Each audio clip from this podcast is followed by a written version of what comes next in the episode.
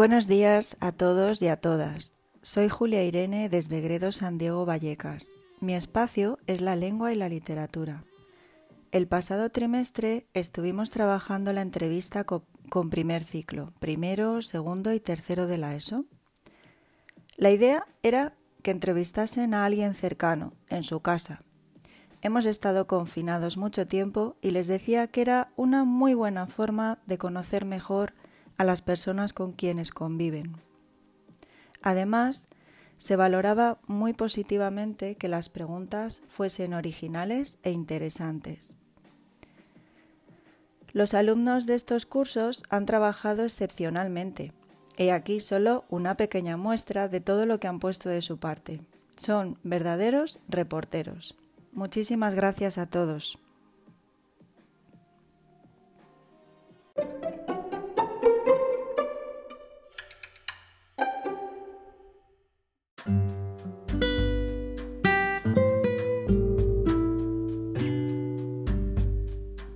Hola, buenos días a todos y a todas. Estamos con Ana Isabel, que es una de nuestros profesionales sanitarios que ha trabajado con el COVID durante la primera ola y un breve espacio de tiempo en la segunda. Y la cual también considera que en breve le tocará volver a trabajar en la tercera ola para hacerla frente. Nos va a exponer los cambios que ha tenido que sufrir en su vida debido a esta pandemia y la llegada de la esperada vacuna. Bueno, Anabel, ¿cómo es vivir el COVID en primera línea? Hola, buenos días.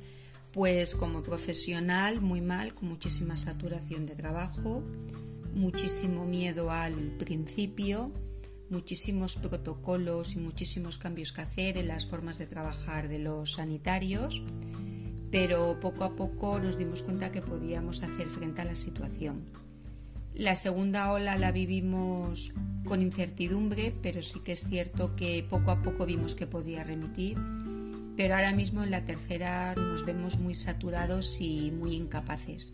No tenemos ya capacidad para poder volver a vivir todo lo que hemos vivido y además nos inunda una gran tristeza puesto que la soledad de estos pacientes y la gravedad de sus síntomas hace que no puedas trabajar adecuadamente con ellos y también porque somos muy pocos profesionales y no podemos hacer frente a todo el trabajo que, que nos llega. ¿Y tú crees que en esta tercera hora la situación que estamos viviendo es muy preocupante? Sí, porque partimos de un sistema sanitario ya colapsado y bastante lleno de que no hemos terminado con la segunda ola. Entonces cada vez, ahora por ejemplo sí que tenemos medios físicos, es decir, hay mucho aparataje, no tenemos problema con los EPIs, pero nos faltan muchos profesionales. Eh, los compañeros están de baja, los compañeros están de baja. Los compañeros están de baja eh, por efectos secundarios que han sufrido durante el COVID o también por afectaciones de problemas psicológicos. Otros, desgraciadamente, ya no están con nosotros, han fallecido. Entonces, cada vez somos menos profesionales para poder hacer frente al volumen de trabajo y poder cuidar adecuadamente a estos pacientes. ¿Crees que han faltado imágenes para concienciar a la población sobre la pandemia? Pues creo que sí, porque ahora se empiezan a ver las imágenes de las UBIs, pero sobre todo eh, muchísimas imágenes que se podían haber visto como el Palacio de Hielo, eh, más entrevistas a los pacientes de cómo se sentían, a los profesionales. Creo que en su momento eh, hubieran sido una, una forma de ver la realidad y que no hubiera tanto incrédulo o tanta falta de responsabilidad por parte de la sociedad. ¿Y qué se siente ahora como moralmente al ver que todo vuelva a estar como en marzo y que se vuelva a venir todo encima? Que como sociedad hemos fracasado, no somos capaces de cuidarnos unos a otros y cada vez me enfada más la irresponsabilidad. Antes en algunos momentos la podía justificar, pero cada vez tengo más enfado y más rabia conmigo misma porque esta situación eh, cada vez afecta más a los jóvenes, al principio eran los mayores, ahora son los jóvenes y estos mismos no son capaces de darse cuenta de que debemos de parar. Tenemos que intentar, solamente vamos a salir adelante si nos cuidamos unos a otros. ¿Y esa situación cómo te ha afectado en tu vida personal? ¿Qué ha cambiado? Pues ahora intento normalizar un poco la vida. Al principio, como todos los profesionales, lo vivimos muy mal porque directamente nos autoaislamos en nuestros domicilios, nos separamos de nuestra familia y ahora lo intentamos llevar mejor, intentamos compaginar más esa sensación de tener que trabajar con pacientes COVID y poder continuar con tu familia. Los procedimientos de entrar a casa, como en todas las casas, supongo, como se debería de hacer, pero sobre todo el intentar concienciar a todos los que me rodean de la necesidad de que tenemos que cuidarnos y para ello tenemos que dejar de vernos o vernos lo menos posible. ¿Y qué has aprendido de esta situación, tanto profesionalmente como personalmente? ¿Qué, he aprendido? Pues que somos muy egoístas, que anteponemos como sociedad, que anteponemos unas risas o el quedar con unos amigos, que el miedo se nos pasa muy pronto y el olvido, por eso creo que faltan imágenes y que no respetamos el trabajo de los demás. Y que no tenemos miedo, desconocemos cómo están por dentro los hospitales y creemos que la salud es un derecho, el cual sí es un derecho, tenemos derecho, pero no tenemos una garantía de tener una buena salud y no sabemos lo que cómo pueden estar por dentro de los hospitales que no pueden llegar a cuidarnos. Entonces somos muy egoístas y muy irresponsables como sociedad. ¿Y profesionalmente qué has aprendido? Profesionalmente creo que la enfermería somos capaces de adaptarnos a todo en un tiempo récord. Eh, hemos aprendido a manejar una enfermedad muy grave en todas, en todas sus fases, pero si algo me he dado cuenta es de la falta de humanización, lo necesario que es cuando una persona está hospitalizada no perder el contacto con las personas que le quieren, cosa que esta enfermedad erradica desde el primer momento es una necesidad tremenda que causa muchísima mella en los pacientes. ¿Crees que es necesario que los políticos pongan leyes más duras dado la situación que estamos viviendo actualmente? Pues al principio pensaba que no. Yo confiaba en la responsabilidad de los ciudadanos, de la sociedad y creía que éramos todos capaces de entender de que teníamos que cuidarnos. Poco a poco me he dado cuenta que sí, que los políticos tienen que poner normas, deben de multar más y deben de ser más fríos, no pensar tanto en eh, pobre en los ciudadanos de pobrecitos cómo lo van a pasar, sino que deben hacer eh, tener unas líneas más estratégicas y mucho más contundentes, porque nosotros no somos capaces de hacerlo solos.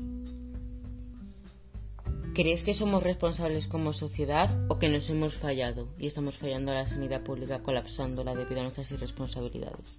Somos irresponsables como sociedad y cada vez lo demostramos más. No falta de haber reportajes. Eh, probablemente todo el mundo ha sufrido comentarios de, bueno, esto tampoco pasa nada, si yo con la mascarilla, si tengo la mascarilla puesta y no me pasa nada. Vemos cómo nos sentamos en una terraza a tomar una caña y directamente nos quitamos la mascarilla durante 30 minutos. Vamos en el metro y vemos cómo las personas llevan la mascarilla en la boca y se olvidan de la nariz creo que sí, que como sociedad somos muy irresponsables y no sabemos lo peor de todo, no sabemos cuidarnos unos a otros y creo que le hemos fallado muchísimo a las personas más mayores de nuestra sociedad, a nuestros abuelos. ¿Y qué te parecen las actitudes tan irresponsables de algunas personas como las fiestas ilegales, etcétera? pues creo que no tienen nombre. No entiendo cómo esos jóvenes y no tan jóvenes, porque también hay personas que no son tan jóvenes ni son adolescentes que realizan ese tipo de fiestas y pueden llegar a hacer eso. Siempre pienso si no tienen a nadie alrededor que haya sufrido esta enfermedad o los efectos secundarios de esta enfermedad. No me lo puedo explicar. ¿Y cómo se recibe una noticia como la vacunación? Con una alegría inmensa, con una sensación de que más tarde o más temprano podemos llegar a ver un fin. Tenemos que dar gracias a todos, a todos los científicos que han puesto lo mejor de sí mismos y han trabajado sin descanso hasta conseguirlo. Y lo vemos muy, todavía nos queda mucho camino, pero vemos que puede llegar a haber un final, que vamos a tocar techo y que lo vamos a conseguir. ¿Tuviste miedo al vacunarte? ¿Dudaste en algún momento al hecho de ponerte la vacuna? Ninguno. Estaba súper ilusionada. Eh, estaba encantada de que me tocara vacunarme por ser profesional de primera línea de los primeros. No dudé en ningún momento, ni dudo para nada de el trabajo científico que han hecho personas que, vuelvo a repetir, han trabajado muchísimo para que esto se pudiera conseguir. ¿Y sentiste algún efecto secundario después de la vacunación o algo? Una ligera molestia en el brazo y un dolor de cabeza que me duró unas 24 horas. Se me pasó con un simple paracetamol y me encuentro bien. ¿Y cómo vive tu entorno que te hayas vacunado? Muy ilusionados, muy contentos. Eh, creo que para ellos es muy importante porque tienen menos miedo de que yo vaya a trabajar y creen que piensan que soy un poco privilegiada, ¿no? Porque les llevo un paso por delante. Entonces, ¿tú incitas a la vacunación de la población? Totalmente, creo que es la solución, no tenemos que tenerle miedo. El desarrollo de esta vacuna tan rápido ha sido gracias a que se ha puesto muchísimo dinero y los plazos administrativos se han recortado y creo que el gran problema es que no tenemos todavía suficientes dosis de producción de vacuna, pero eh, yo creo que todos debemos estar con una predisposición a la vacunación total. Es la única alternativa que tenemos. No hay ninguna medicación eh, que sea viable y que sea factible, ningún tratamiento médico que nos garantice la curación del COVID. Hoy por hoy lo único que nos puede garantizar finalizar con esto es la vacuna. Entonces, ¿crees que la solución a esta pandemia es la vacuna? Totalmente que es la vacuna. Tenemos que vacunarnos el mayor de personas y de ciudadanos posibles porque va a ser la única manera de que generemos una inmunidad de rebaño y podamos terminar con esto. Eh, la pandemia tenemos que tener en cuenta que tiene muchas etapas, no solamente tiene el problema de etapa sanitario, hay una pandemia económica que es un coayudante y además eh, el fallecimiento de muchísimas personas que mueren por otras patologías y que no pueden ser atendidas por la saturación que hay. Con lo cual tenemos que terminar con el COVID y eso es un trabajo de toda la sociedad. Nosotros no podemos hacerlo solos. Bueno, pues ya habéis escuchado a Anabel. Cuídense mucho, usen mascarilla, respeten las medidas sanitarias y ante todo, pónganse la vacuna si tienen la oportunidad. Muchas gracias.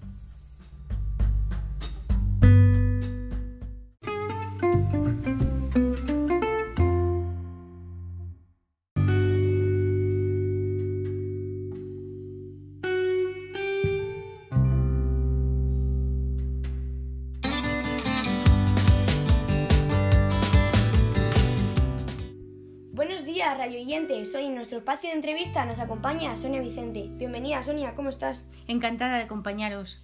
Bien, pues antes de nada voy a hacer una breve presentación sobre nuestra invitada. Sonia Vicente es una niña, hoy mujer, nacida en un pueblo de Segovia que ha conseguido cumplir su sueño a lo largo de su vida, viajar por los cinco continentes gracias a su esfuerzo y dedicación. Se trasladó a Madrid con su hermana con apenas, con apenas 8 años, separándose de su familia. Estudió la carrera de empresariales y obtuvo un trabajo estable, Así que en esta entrevista conoceremos un poquito más sobre su pasión, que es viajar. ¿Lista para las preguntas? Venga, dispara. Bien, pues ¿cuándo te diste cuenta de que viajar era lo que más te apasionaba? Bueno, desde pequeña busqué un montón de oportunidades para poder viajar, ya que económicamente no me lo podía permitir. Descubrí que siendo una buena estudiante podía optar a becas en el extranjero. Desde entonces decidí esforzarme, estudiar, conseguir un buen trabajo y luchar por mi sueño. Ahora soy consciente de que viajar ha sido y es mi pasión. Pues, ¿cuál fue tu primer viaje en familia? Pues tardé mucho en viajar. Eh, eh, el primero fue con mi familia. Mi madre eh, consiguió ahorrar, mi madre que es viuda consiguió ahorrar y nos fuimos a Galicia a ver el mar junto con mis dos hermanos. En ese viaje descubrí que lo que más disfrutaba era compartir la experiencia con mis seres queridos. Qué guay. Bueno, pues ¿cuál fue tu primer viaje independiente? con 15 años busqué un trabajo eh, para cuidar niños en Cádiz. Era lo más lejano que podía encontrar. Así que conocí, así conocí el sur de España, el estrecho de Gibraltar y a partir de ese momento lo vi claro. Quería viajar y la forma más sencilla era conseguirlo a través de mis buenos resultados como estudiante. Eh, conseguí o sea, becas para Inglaterra, para Sudamérica, para Chile, Perú, Argentina, medio mundo. ¿Qué sitios? ¿Cómo ha cambiado la forma de viajar? Pues eh, la verdad es que sí que he cambiado, porque antes viajaba por el objetivo de la beca, tenía que estudiar, hacer los proyectos, eh, trabajar, no tenía capacidad económica, entonces tenía mis viajes eran bastante limitados. Ahora, eh, gracias a Dios, viajo por placer, tengo más poder adquisitivo y me puedo permitir algunos pequeños lujos a la hora de viajar. Ahorro durante todo el año para hacer lo que más me gusta e intento vivir muchas experiencias. Bien, pues ¿cuál es lo que, lo que más te gusta de viajar? Lo que me encanta es descubrir nuevas culturas, gastronomía, paisajes y, y lo mejor, poder sentir en nuevas emociones. ¿Y cuál es el viaje que repetirías? no me gusta repetir. Hay tantos países, nuevos lugares en el mundo que prefiero no repetir si tengo la oportunidad y experimentar nuevas aventuras. Bien, pues ¿cuál ha sido el, viaje más duro o más difícil para ti? Pues si he de decir uno, diría la India. Eh, demasiados contrastes, las diferencias entre clases son enormes, puedes ver la, la pobreza más extrema frente a, a palacios suntuosos. Es duro cambiar el chip. ¿Y cuál ha sido, o sea, ha habido algún viaje que te ha defraudado? No, en todos los viajes he aprendido algo, incluso de las experiencias más desafortunadas. Creo que tendrás muchas. ¿Nos podrías contar una de ellas? Eh, sí, tengo varias, porque han sido muchos los viajes. Pero quizá de las primeras y las que más me enseñaron fue eh, que me quedé dormida en el tren y me robaron todo lo que tenía en, Inglaterra. Eh, de esa experiencia he aprendido que siempre hay que estar atenta en cualquier lugar del mundo. ¿Y nos podrías decir cuál es el país que siempre, siempre has querido ir y que todavía no has tenido la oportunidad? Uy, tengo un sueño que quiero conseguir y es viajar a visitar las cataratas Victoria, el delta del Okavango, el desierto de Namibia, bueno, en general el sur de África. ¿Y cuál es el país más lejano al que has viajado? Eh, Nueva Zelanda, las antípodas de España. Eh, el viaje duró unas 24 horas y había unas 12 de diferencia horaria, pero después de un viaje tan largo mereció la pena. Bueno, Sonia, pues si te parece, un minutito de publicidad y enseguida volvemos. Sin problema. Qué cantidad de aventuras y de experiencias, qué suerte. Bueno, pues seguimos. Venga, adelante. Vale, pues ¿cuál ha sido el viaje que más has disfrutado? Cada uno de ellos ha formado parte de mi vida, te podría decir que, todos, pero si tuviese que elegir uno, pues el viaje que hicimos en familia, en caravana a Islandia, fue un viaje distinto, independiente y muy mágico. ¿Y en alguno de los viajes has sentido un poco de miedo? sí, sí, bastantes. Eh, pero te voy a contar uno. En Islandia eh, vivimos los coletazos de un huracán y la explosión de un volcán. Así que era un viaje lleno de de aventuras naturales. No sentí mucho miedo por mí, pero sí por mis hijos. Pues nos podrías contar una anécdota curiosa. sí, eh, eh, tengo una. En el viaje a Iquitos, a la selva amazónica, eh, había una tormenta muy grande. Volamos en una pequeña avioneta y los rayos y relámpagos eran espectaculares. nos hicieron bajar todas las ventanas y la tripulación sirvió alcohol a los pasajeros y para intentar evadirnos de la tormenta nos pusieron a jugar al bingo. afortunadamente llegamos todos sanos y salvos a nuestro destino y yo gané el premio del bingo que era el maletín de la azafata. Muy curioso. Vale, pues ¿mantienes contacto con alguien que hayas conocido en alguno de tus viajes? Sí, eh, afortunadamente sí. A los 16 años conocí en Londres a mi amiga japonesa Yukari. Eh, aunque las nuevas tecnologías nos permiten mantener el contacto, pues intentamos vernos cada año en un lugar intermedio, en Europa. De eso hace ya más de 30 años. Bueno, pues ¿has vivido algún viaje que, que se te haya resistido? Mm, podríamos decir Tailandia. Intentamos viajar allí dos veces. La primera eh, no pudo ser porque, porque hubo una situación de gripe aviar y la segunda debido a un problema familiar. Al finalmente, a la tercera bala vencida, pudimos viajar toda la familia. Y la última pregunta, ya, ya acabamos. Eh, ¿Cuál es tu próximo destino? Eh, mira, la pandemia truncó un viaje que habíamos prometido a mis hijos, que era África, en concreto un safari por Tanzania y Kenia. Eh, ojalá eh, podamos realizarlo y vivir esa experiencia con ellos algún día. Y ojalá pueda realizar muchos más destinos. Ojalá. Bueno, pues con esto ya hemos terminado la entrevista. ¿Querías decir algunas palabras? Sí, que me siento muy afortunada de poder haber realizado mi sueño. Espero poder seguir haciéndolo si la salud me lo permite. Eh, deseo que mis hijos y todos aquellos que amen viajar puedan disfrutar de lo bonito que es ver el mundo, os quiero contar, mi hija se ríe mucho de esto, pero mi lema de vida es buenos días, mundo. bueno, pues damos las gracias a Sonia por compartir con nosotros su apasionante e intensa vida y, es un claro ejemplo de que con, esfuerzo y, y, tesón los sueños se pueden conseguir. Y, y nada, un placer hablar contigo, Sonia. Muchas gracias a vosotros por invitarme. Y hasta aquí la entrevista de hoy. Muchas gracias a todos los oyentes por escucharnos y nos vemos mañana.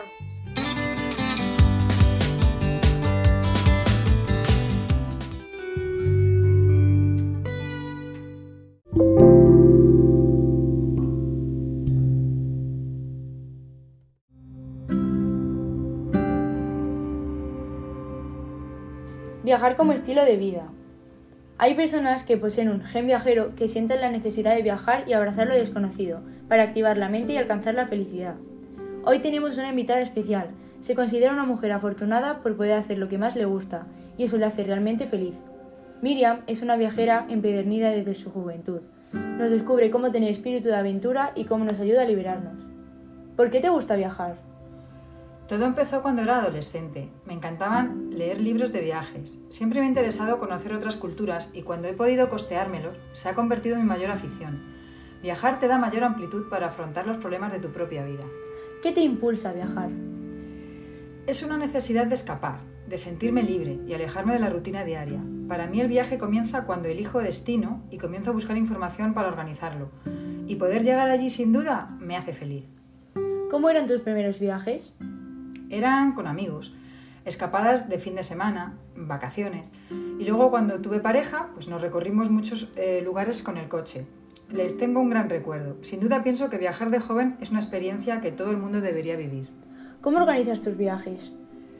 Primero, elijo el destino adecuado en función de la temporada y de la distancia que sea. Luego busco información turística del destino en Internet. Me gusta mirar foros, blogs especializados y después hago las reservas de avión y hotel y entradas a museos o lugares que quiera visitar. Me lo organizo todo por mi cuenta. ¿Con quién sueles viajar actualmente? Pues la mayoría de las veces viajo con mi familia, con mi marido y con mi hija. Y en alguna ocasión también hacemos viajes con amigos, que suelen ser momentos muy divertidos. ¿Sueles traerte a casa algún recuerdo de tus viajes? Me gusta traerme imanes originales para la nevera, aunque no soy de mucho de comprar souvenirs. Los mejores recuerdos son las fotos y los vídeos que hago. Me encanta la fotografía y hago álbumes de cada viaje. Nos encanta ver en familia esos vídeos y fotos al cabo del tiempo. ¿Te gusta disfrutar la gastronomía cuando viajas? Por supuesto, es una de, de, las mejores cosas. Probar nuevos platos, nuevos sabores y sobre todo los postres que me encantan. Y hacerles fotos y subirlos a mi perfil de Instagram. En Italia disfruto mucho con los helados, los tiramisús y el panacota, que son irresistibles. ¿Cuál es el lugar que más te cautivó? Es una pregunta difícil, porque todos los destinos me han aportado algo.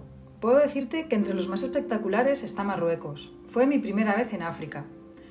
Eh, los olores, las calles y las plazas, la gente, los atardeceres, la llamada a la oración, la cultura en sí. Y la cultura me fascinó. La comida me fascinó. ¿Has hecho algún road trip o viaje por carretera? Eh, sí, de hecho me relaja mucho conducir y hacer kilómetros. Eh, Francia es el país en el que he hecho más viajes por carretera. Son siempre viajes en familia. El más bonito fue hace unos años, a las playas de Normandía y del desembarco de la Segunda Guerra Mundial. Eh, ver el monte San Michel y la subida de las mareas fue de los recuerdos que se me quedaron grabados. El último ha sido por la Bretaña francesa y las playas de la costa oeste, con pueblos y playas espectaculares. ¿Has estado en otro país de habla hispana? Sí, fue uno de mis primeros viajes. Estuve en México, recorriendo el país, viendo ruinas mayas, bañándonos en el Caribe y conociendo su cultura, que es muy rica. Además, al compartir el idioma, pues, fue muy enriquecedor. ¿Qué diferencias culturales has visto entre la gente de un país u otro? Pues bastantes. Entre la gente de países más cálidos o latinos, pues suelen ser más abiertos y dispuestos a ayudarte siempre. En lugares de Centro Europa suelen ser más reservados. Por ejemplo, los parisinos suelen ser muy estirados en el trato. Los italianos en general son muy extrovertidos. Y los belgas y holandeses son más serios, aunque tienen algo en común que es el gusto por la cerveza. ¿Cuál es el viaje de tus sueños, Miriam? Bueno, pues hay varios en mente.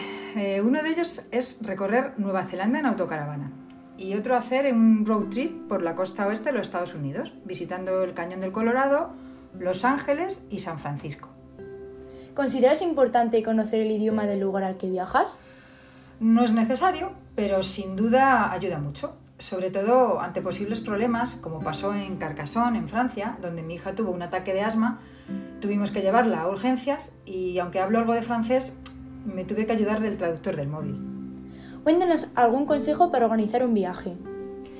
Pues lo primero es documentarte todo lo que puedas. Si es necesario, reserva a través de una agencia especializada, planifícalo todo bien, contrata un buen seguro médico, porque te puedes ahorrar mucho dinero en caso de accidente o de enfermedad. También llevar dinero cambiado de la, moneda, de la moneda local y de llevar tarjeta de crédito para hacer pagos.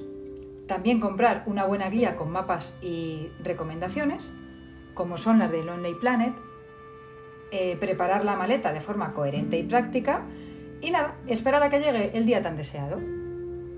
Y por último, ¿cuál sería tu próximo destino cuando la pandemia acabe? Pues sin duda visitar Londres. Es una ciudad cosmopolita, con cientos de lugares para disfrutar de unos días viendo museos, comprar en mercadillos y disfrutar de un buen musical. Muchas gracias por acompañarnos y transmitirnos esas ganas de vivir, sobre todo en un momento en el que necesitamos de mensajes positivos. Gracias a ti por darme la oportunidad. Un abrazo.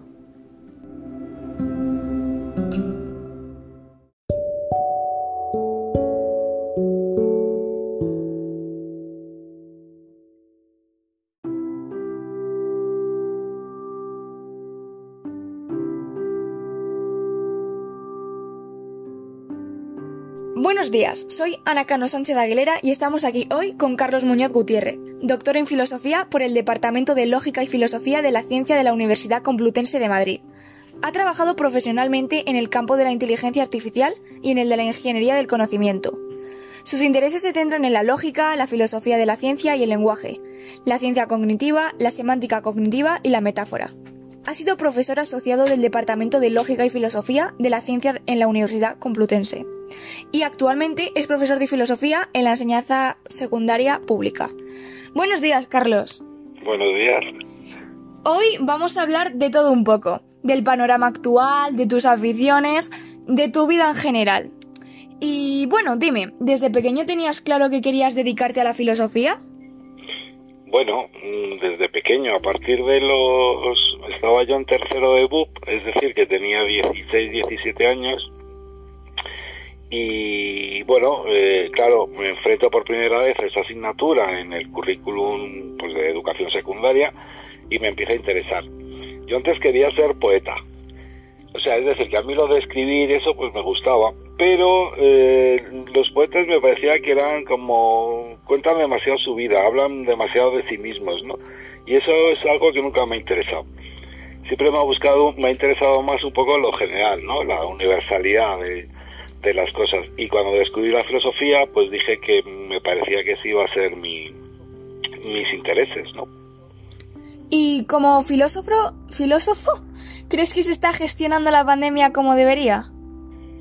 Pues es complicado, realmente es complicado este tema. En primer lugar por las características del virus, ¿no? Del COVID-19, que parece que tiene un comportamiento difícil de prever y de combatir. Con lo cual eso dificulta mucho lo que sería un poco cómo combatir eh, la pandemia en sí.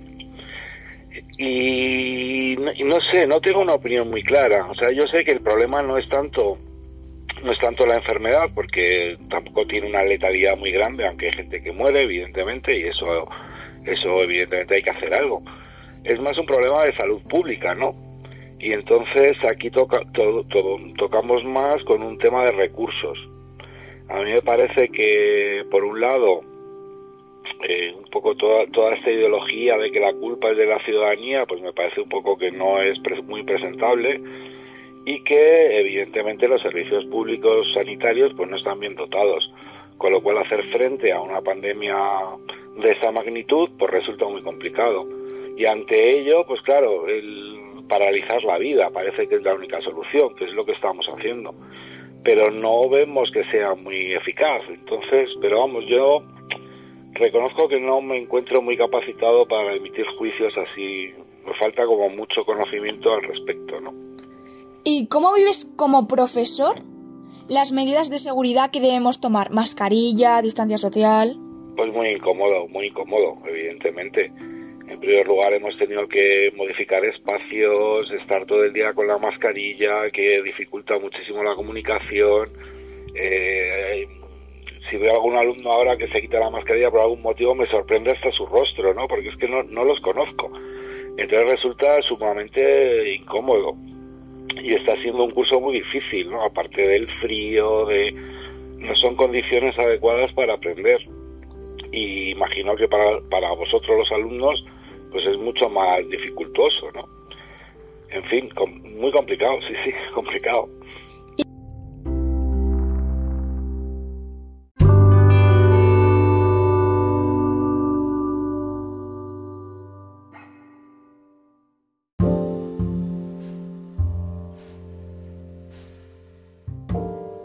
¿Por qué decidiste dedicarte al periodismo?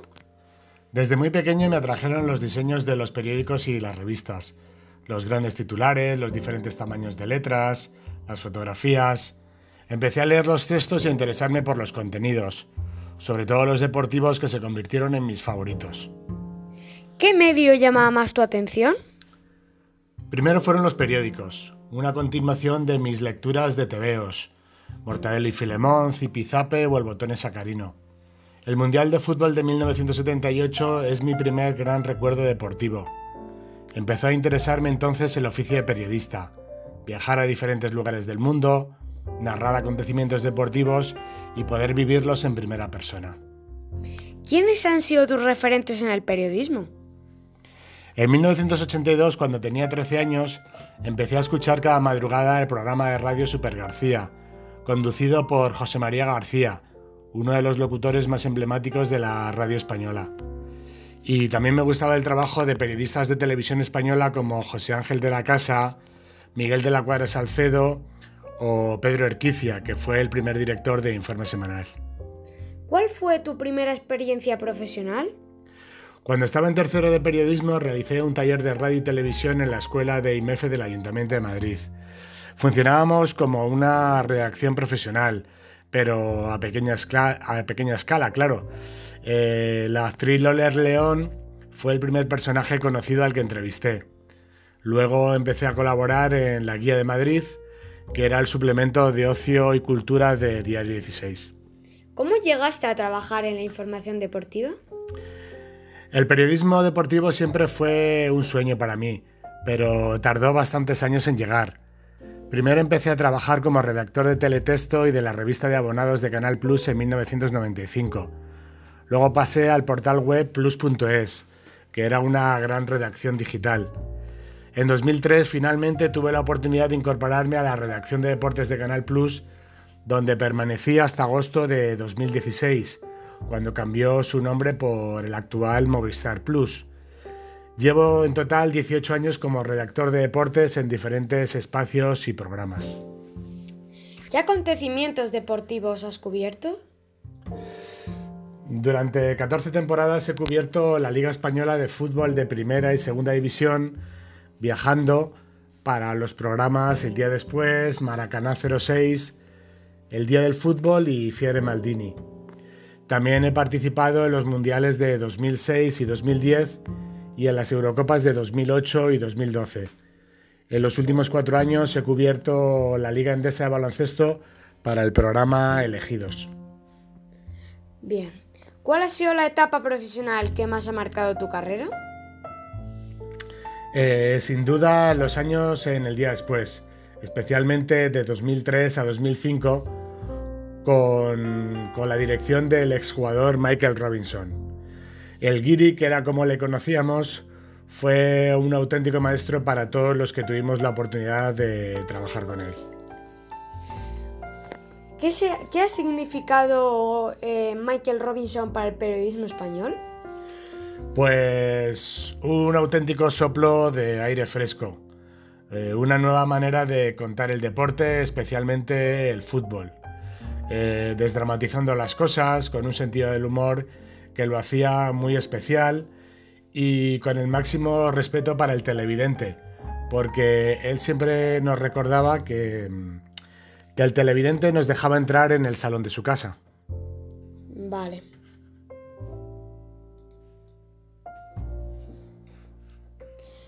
Tras el día después, ¿cómo continuó tu carrera periodística? De los años 2005 a, a 2009, que es cuando volvió otra vez el día después con los presentadores Juanma Castaño y Santi Cañazares, participé en los programas Maracaná 06, El Día del Fútbol, Fiebre Maldini, Planta Segunda y Noche de Champions. Y también en los programas de tenis de cobertura del torneo de Wimbledon. Vale. ¿Quiénes han sido los personajes entrevistados que más te han marcado? Eh, bueno, el francés Alain Prost, eh, piloto de Fórmula 1, por su trascendencia, por su importancia en el mundo del automovilismo. Y también los actores Antonio de la Torre y Javier Gutiérrez por su sencillez y por su humanidad. ¿Y tu mejor recuerdo periodístico cuál fue? Pues la sección se busca reportero del día después. Eh, eran grabaciones de una serie de reportajes con personajes famosos, entre ellos el Langui, eh, Raúl Cimas, Estopa, Kiko Veneno, Leiva, que ejercían como improvisados periodistas deportivos por un día. ¿Cuáles son las principales características que debe tener un buen periodista? Pues debe tener una curiosidad permanente, debe tener una buena formación académica y cultural, eh, debe tener capacidad para ponerse en la piel del personaje entrevistado y sobre todo y muy importante debe tener respeto por el público a quien se dirige la información, que es el objetivo final. Claro. ¿Un periodista puede mejorar con los años? Sí, absolutamente.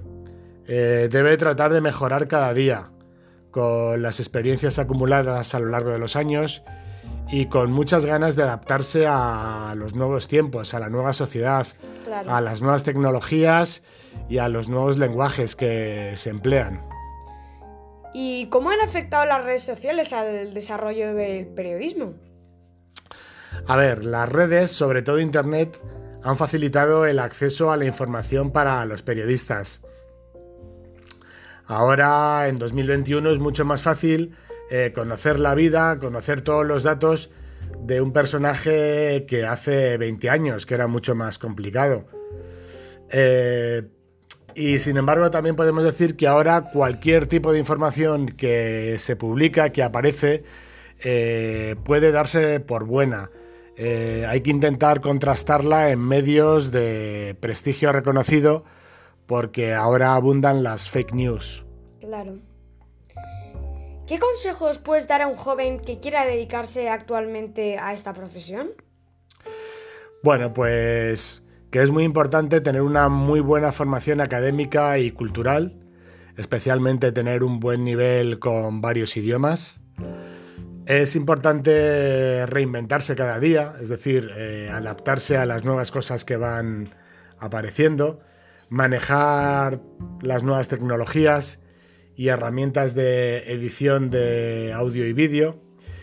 Y bueno, pues tener muy buena educación y empatía con la gente, porque estás permanentemente tratando con gente muy distinta. Bueno, y último, si pudieras volver en el tiempo, ¿volverías a elegir el periodismo como profesión? Eh, sí, seguro. Eh, cuando empecé en la universidad también me gustaba la enseñanza, ser profesor, pero volvería a elegir ser periodista deportiva a pesar del ritmo que tiene este trabajo y de los horarios que conlleva, sobre todo fines de semana, festivos, etc. Sin embargo, puedo decir que el deporte profesional pues es pasión, eh, transmite energía, transmite buenos sentimientos y alegría para el público que lo disfruta en los estadios o en su casa. Y poder vivir in situ en el momento esos grandes acontecimientos y poder contarlos en una noticia, en una entrevista o en un reportaje, pues sin duda es un trabajo muy satisfactorio. Bueno, pues Juan Carlos, aquí el final de la entrevista y muchísimas gracias eh, por concedernos esta entrevista. Un auténtico placer. Hasta la próxima. Hasta la próxima.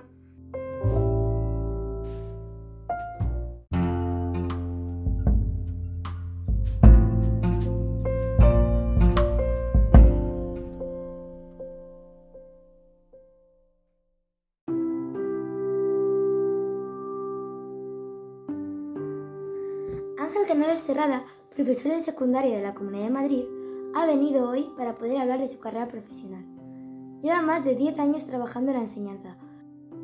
Tiene 46 años, viene de una familia humilde de Toledo. Se formó en la Universidad Politécnica de Madrid, en el campus de Vallecas, como ingeniero técnico de topografía. Actualmente vive con su familia al sur de Madrid.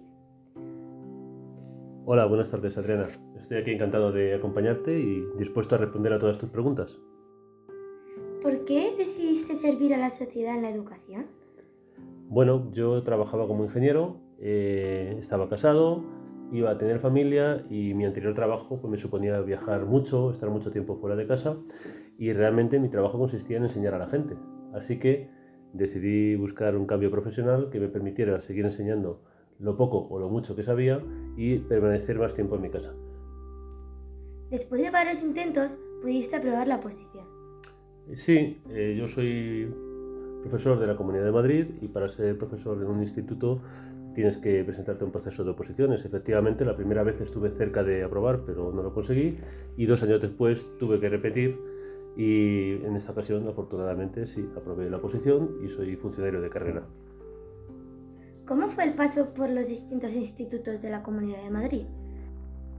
Es cierto que en estos más de 10 años he estado en cinco institutos diferentes, realmente no, no, son muchos, pero es una oportunidad muy interesante porque conoces a nuevos compañeros, ves diferentes barrios, diferentes municipios de la Comunidad de Madrid y te permite conocer a los alumnos de los diferentes entornos. Al llegar a tu instituto actual, en Laguna de Jotzel, ¿cómo te integraste? Pues la verdad es que fenomenal. El Instituto Laguna de Joacel está en Getafe, en mi destino definitivo, por lo tanto ya no tengo necesidad de cambiar de instituto cada año y tuve la gran suerte de encontrarme allí con un amigo en mi mismo departamento, por lo cual la incorporación no pudo ser mejor. Todas las facilidades del mundo. Unos años después te dieron la oportunidad de ser subdelegado del gobierno. La elección de la subdelegación fue muy difícil. Bueno, en parte sí, porque tenía que dejar de lado todo lo que venía haciendo y lo que quería hacer, que era la educación. Por otro lado, la decisión fue muy sencilla. Era una oportunidad muy importante de hacer cosas diferentes, era una enorme responsabilidad y no podía fallar a la gente que había confiado en mí a la hora de ofrecerme ese cargo.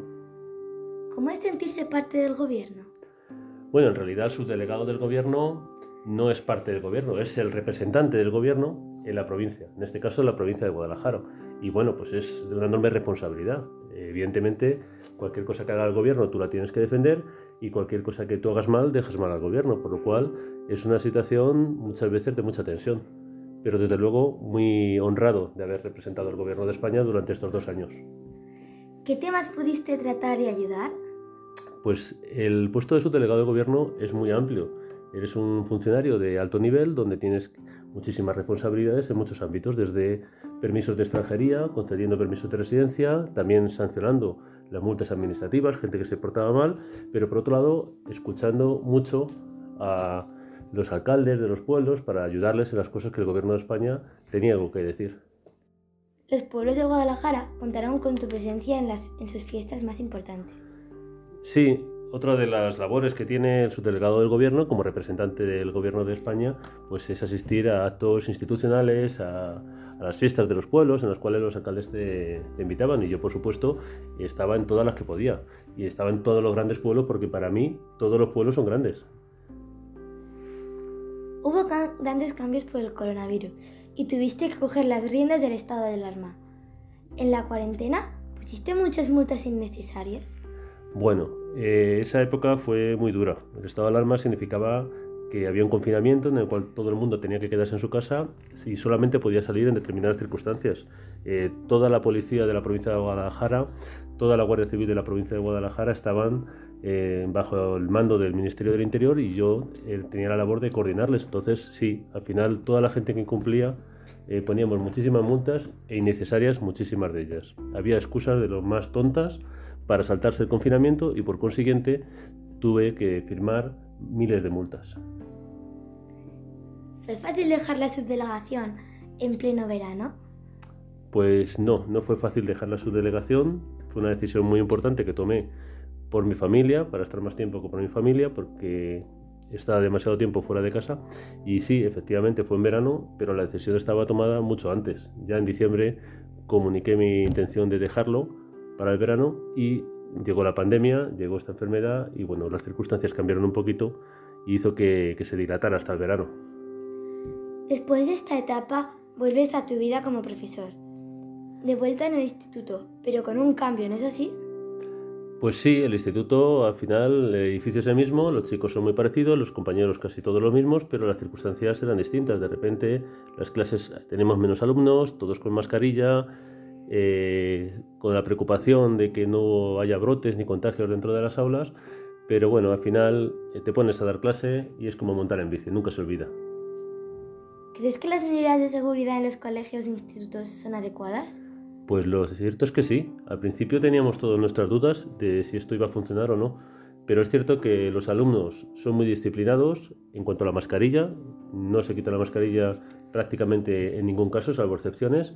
Luego ya al estar juntitos, pues hay que recordarles constantemente que se separen distancia social, distancia social, pero en general está dando buenos resultados. En mi instituto, al menos, no hemos tenido ningún brote dentro de un aula. Pero, ¿alguno de tus alumnos ha tenido el coronavirus? Pues sí, eh, he tenido alumnos que ya han pasado el coronavirus y de hecho tengo alumnos que actualmente están en casa porque están enfermos del coronavirus. Eh, afortunadamente no ha habido brotes en las clases, como decía anteriormente, y son casos muy puntuales que vienen en todos ellos contagiados por algún familiar o algún amigo fuera del instituto. Si nos volvieran a confinar, ¿cómo organizarías las clases virtuales? Bueno, pues ya hemos tenido un pequeño ensayo estos días después de la tormenta Filomena. Pues prepararíamos todas las clases con la información en el aula virtual y a través de videoconferencias. Para acabar, ¿crees que las vacunas, en un futuro lejano, claro, podrían llegar a todos? Estoy convencido de que las vacunas van a llegar a todos y ojalá sea muy pronto.